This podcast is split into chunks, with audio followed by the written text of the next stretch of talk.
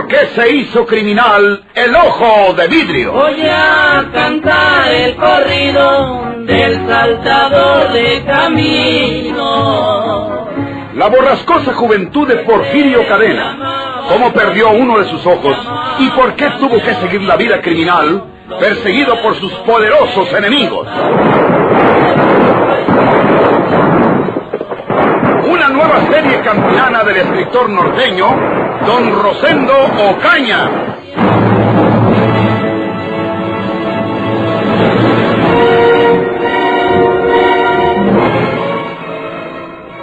Una de las circunstancias que han favorecido a Porfirio Cadena, librándole de caer muerto por nuestras balas, es el chaleco de mallas que usa y que lleva siempre puesto.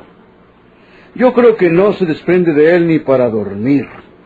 Para cualquier agente de la ley es desventajoso un encuentro con Porfirio, porque el bandido puede pegar un balazo en la caja del cuerpo, mientras el agente tiene que darle en la cabeza, de lo contrario no le hace nada ofensivo. Porque, por ejemplo, un tiro o dos en las piernas puede tumbarlo, y tratándose de otro delincuente, pues con eso bastaría para que se rindiera. Pero nosotros sabemos lo peligroso que es Porfirio con una pistola en la mano mientras pueda disparar.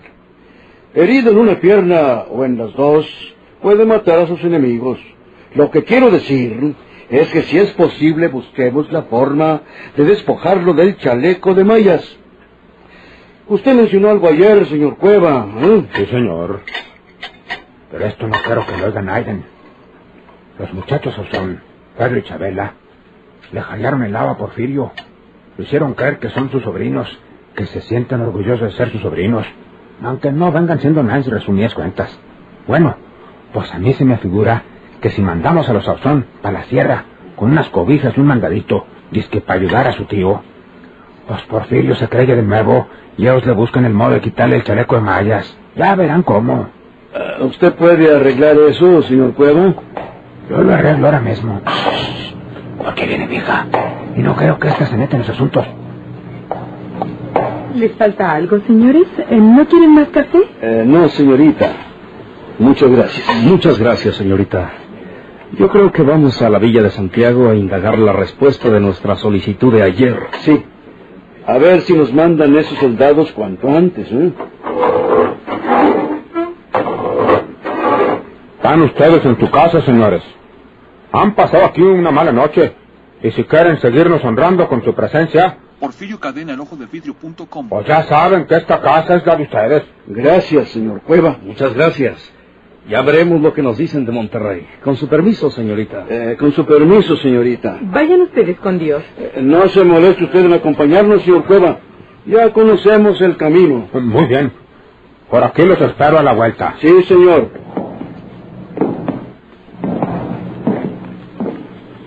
Voy a levantar la mesa. Sí. Y no se te olvide lo de anoche, muchacha. Agustín y yo estuvimos hablando luego que tú te retiraste. Él quiere casarse entre unos 30 días o seis un mes. Así es que te vas a preparando. Ya me dirás lo que vas necesitando para tus asuntos. Al cabo que todo lo tiene que pagar a su debido tiempo, Agustín Reyes, tu esposo. Nada valen para ti mis sentimientos, papá. ¿Qué quieres decir? ¿Ya vas a empezar con lo mismo? No esperaba que Agustín insistiera en esa forma tan descarada. Yo le dije con toda franqueza que no lo quiero, que no puedo casarme con él. Tú no mandas en esto. En mi corazón solo yo mando, papá. En nada mandas tú, muchacha marquera. Y te cae la boca si no quieres que te castigue como te lo mereces. Ya bastante tolerado tus tonterías. ¿Quieres quedarte para decir santos? ¿O para que te sonsaje cualquier bandido de esos que son la admiración de las tontas? Como Porfirio Cadena. Conste que tratas de obligarme por la fuerza que me case con ese hombre que no me gusta ni lo quiero. No te cuadra porque es un hombre serio. Pero ya me lo agradecerás cuando tengas en tu casa todo lo necesario y que nunca te haga falta nada. Porque eso es la verdadera felicidad, no las tonterías esas del amor. Y no me estés contrariando más. Agustín vendrá esta noche a platicar formalmente y se pondrán de acuerdo con la fecha de la boda. Y mucho cuidado con tratarlo mal como lo hiciste ayer. ¿Crees que todavía te van a rogar? Está bien. Muchacha regiega esta, hombre.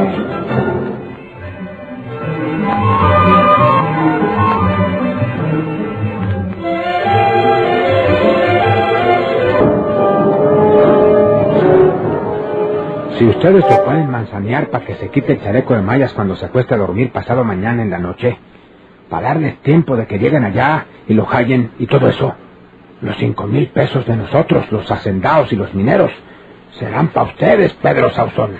Ándale, Pedro. A ti se te hace muy fácil, Isabel.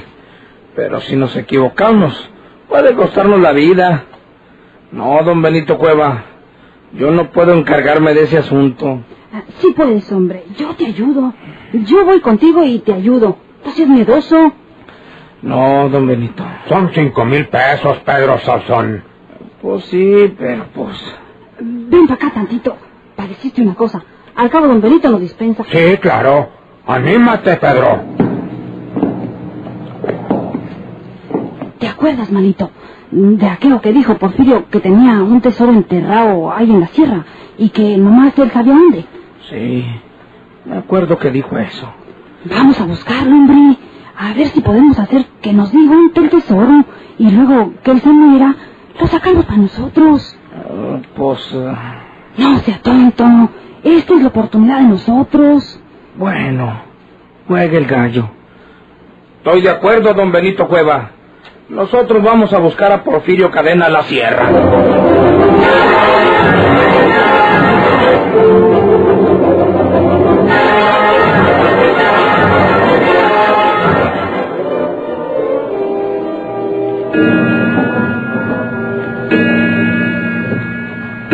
Pásale, Agustín. Pásale a sentarte.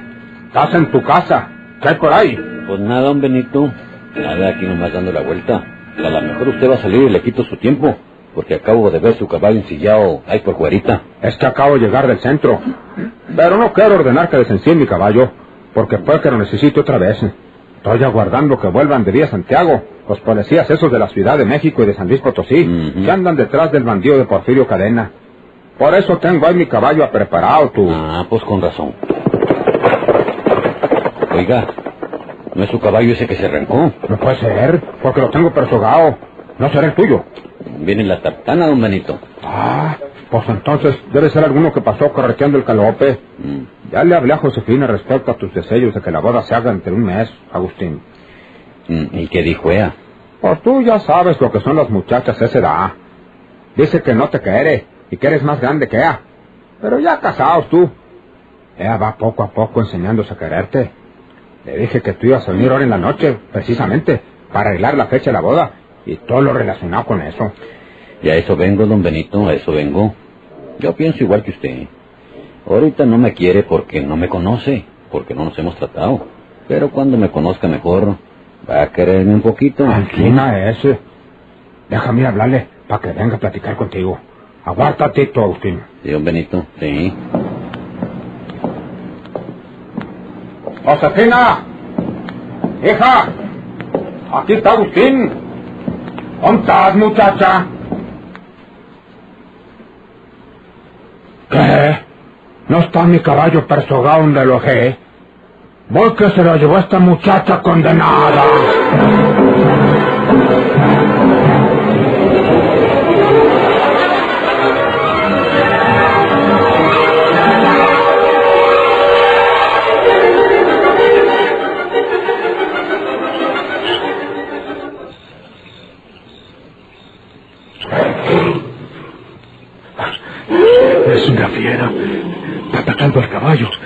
Cuando me enfate va a venirse sobre mí. Y yo no voy a poder defenderme porque estoy mal. Muy malo. Eh, ¿qui- ¿Quién será? Di- ¿Dispararon sobre la fiera? Ya no se oye. ¿Quién será?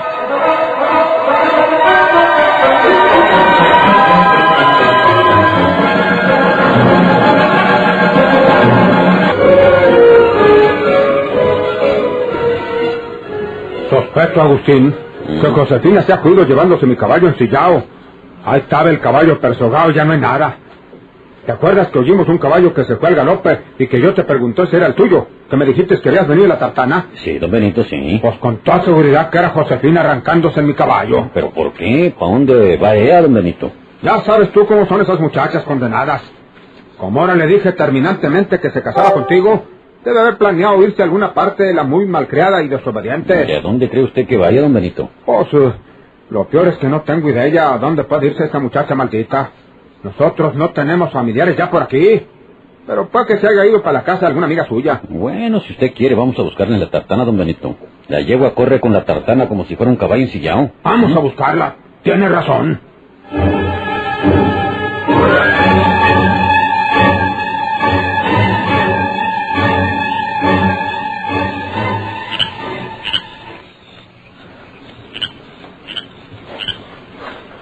¿Quién? ¿Quién es? ¿Quién está ahí? ¿Quién está ahí? ¿Yo? ¿Yo? ¿Quién, quién es usted? Soy Josefina Cueva, la hija de Benito Cueva. ¿Usted? ¿Y, y qué anda haciendo usted por la sierra? ¿Qué miro con usted? ¿Qué, qué- qué clase de emboscada quieren ponerme ahora? Sepan que tengo aquí mi pistola al alcance de mi mano y que, que yo... He venido yo sola. ¿Usted sola? ¿Y, y fue usted que disparó sobre esa fiera que, que estaba atacando a mi caballo? Sí. No supe ni cómo. Tuve miedo que se me echara encima a mí. Había vuelto los ojos horribles hacia donde yo me había detenido. Y como me traje una pistola de papal, le disparé con ella. Pues eso la salvó. Con seguridad que usted está acostumbrada a tirar con pistola, ¿no? Sí. Papá me ha enseñado. Pero ahora debe estar furioso en contra mía. He huido de la casa. Porque papá quería casarme con Agustín Reyes. Un viejo para mí. Un hombre que tiene 10 años más que yo y además yo no lo quiero. Pero no debí huir nunca de la casa. Creí que Dios me iba a castigar cuando oí los rugidos de la fiera. ¿Qué era? Usted debe conocer esos animales, ¿no? Sí, es una leona de regular tamaño, pero usted ya sabe que no crecen mucho. Le disparé no sé cuántos tiros. Tenía miedo de no pegarle, que se me viniera encima. Hubiera sido el castigo de Dios por haberme alejado del lado de mi padre. Pero yo no quiero casarme con ese hombre, mejor que me muera. No llore. ¿Quién sabe si la providencia esté de parte suya? Porque su papá no debe obligarle a casarse con un hombre que usted no quiere. ¿Para qué? ¿Qué necesidad hay de eso? Ustedes son ricos. Entonces, No entiendo por qué ese capricho de papá. ¿y por qué se vino para la sierra, señorita? ¿Podía haber huido para alguna casa de amigos o familiares? ¿Por qué agarró para acá? No sé. Es mejor que se lo diga. Vine en busca de usted. ¿De mí? ¿Y por qué? No lo sé. Desde aquel día que estuvo usted en casa me inspiró confianza. Aunque usted y mi padre son enemigos, yo no sé por qué, pero me inspiró usted simpatía. Hable usted muy bien, Fina. Creo que he venido a buscar su protección. Debo estar loca. ¿Cómo es posible que venga a buscar la protección de un hombre que es enemigo de mi padre? Debo regresar enseguida a mi casa. Oiga lo que voy a decirle, señorita. No sé lo que me pasó nomás al entrar a la sierra. O quién sabe si sean las consecuencias de tantos días sin descanso y mal alimentado. El caso es que, me siento atacado por un mal que debe ser alguna fiebre de esas malas. Y le voy a suplicar que vaya por Onofre, el curandero, que vive ahí nomás bajando la sierra, antes de llegar al puerto. ¿No lo conoce usted? Sí, sí, pero yo no puedo ayudarlo.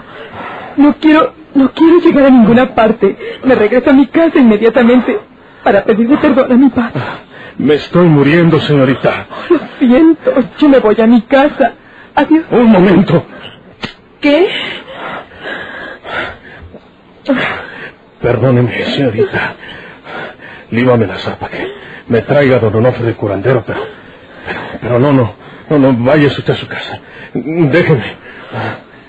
Señor. Señor. No se muera, señor. Sí voy. Sí voy, sí voy a traerle a don Onofre. Voy a seguir a traerle al curandero.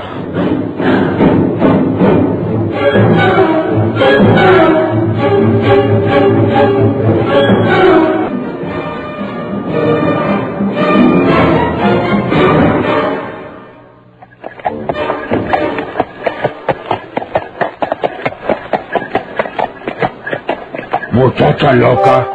Porque tiene que haberse vuelto loca para hacer lo que hizo. Cuando fui a sacar la pistola que tenía en el cajón de la mesa, Agustín, Anda, vete de A. ¿Quién más que esa muchacha del diablo para haberse quedado con mi pistola? Se la llevó. Y entonces lleva malas intenciones la condenada. Eh, vamos a preguntar por aquí a ver si la vieron pasar. ¿Mm? ¡Oh! ¡Oh! ¡Oh! Perdonen la pregunta. ¿No han visto pasar a mi hija Josefina en mi caballo castralgo por aquí? O- oiga, oiga, no, don Benito Cueva, por aquí no ha pasado, wea. Solo que haya pasado antes de que nosotros llegáramos aquí, pero pues, pues ya tenemos más de una hora de estar aquí chupando un cigarro. Muchas gracias. Por nada. Adiós. uh. Adiós, señor Reyes. Adiós. Pues ¿para dónde diantres ganaría esta muchacha trastornada?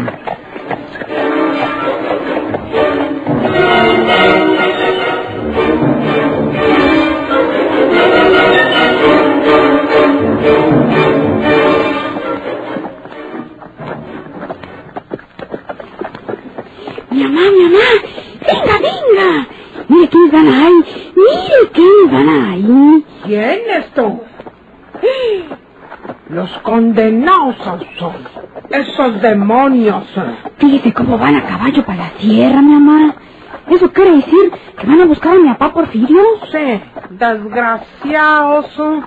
Con toda seguridad que ya prepararon otra trampa para que caiga Porfirio. Ahí van los dos desdichados para los correderos de Porfirio. Y con toda seguridad que conocen dónde puede meterse. Los Sauzón hacen todo lo que les dice don Benito Cueva, mi mamá. Van mandados por él, con toda seguridad. Sí, mija. Y yo que no puedo roncarle como quisiera ese viejo desgraciado de Benito Cueva. Porque le debo. Si yo no le debiera esos centavos, por Dios santo que iba y le decía la verdad en su cara al viejo don Benito. Pero tengo miedo que saque los papeles que le firmé y me exija que le pague inmediatamente. Pero, manchancidas ella, mija. Tenemos que seguir a los Sauzón y evitar que le sigan un mal a Porfirio.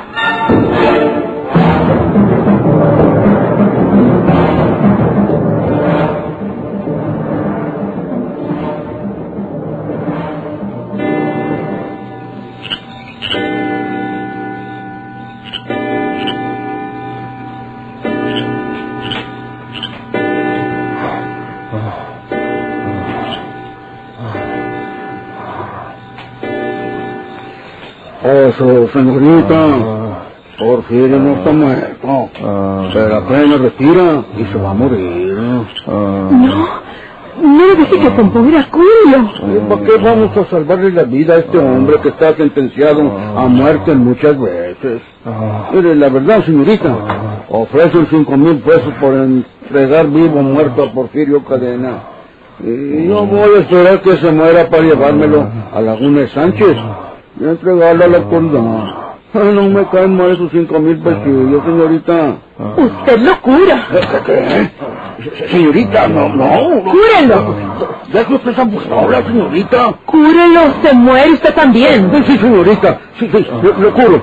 Lo voy a curar.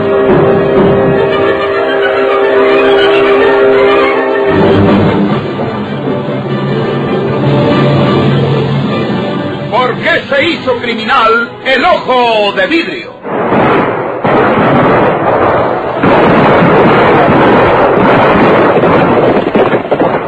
Muchas gracias por su atención. Sigan escuchando los vibrantes capítulos de esta nueva serie rural. ¿Por qué se hizo criminal el ojo de vidrio? se disfrazaba de arriero para asaltar los poblados. Burlándose del gobierno, mataba a muchos soldados, nomás blanqueaban los cerros, de puros sin.